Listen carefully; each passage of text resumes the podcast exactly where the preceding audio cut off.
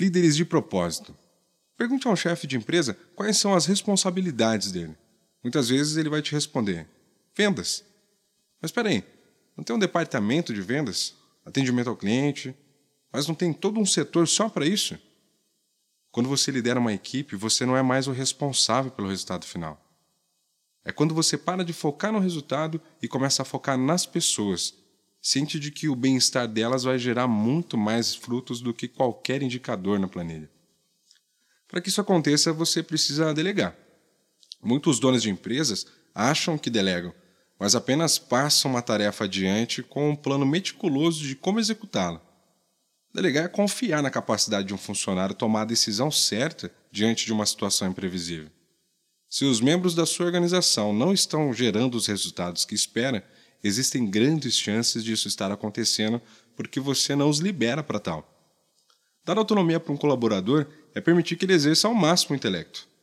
Aprendi isso com um livraço do Simon Sinek, Líderes Comem por Último, e extraí da obra um passo a passo simples, de promover de chefe a líder. Primeiro, comece com um propósito inspirador. Conte ele para as pessoas e permita que elas te ajudem. Segundo, ao trazer essas pessoas para o time, se certifique de saber também qual o propósito delas e que este estará sempre alinhado com o da organização.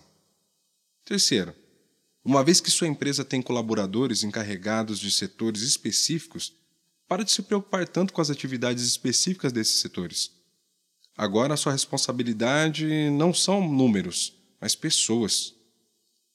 E quarto, desapegue e delegue de verdade. Ao invés de dar um passo a passo específico para cada funcionário de como agir, entregue com clareza o propósito da empresa e permita que tenham autonomia. Muita atenção para o primeiro passo. O próprio Simon cravou no livro que o que fez toda a diferença no negócio dele foi quando ele começou a pedir ajuda abertamente. Pedir ajuda para construir uma comunidade com uma causa superior.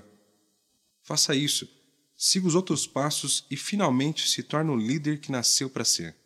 Conte comigo no caminho, hoje e sempre, vivendo de propósito.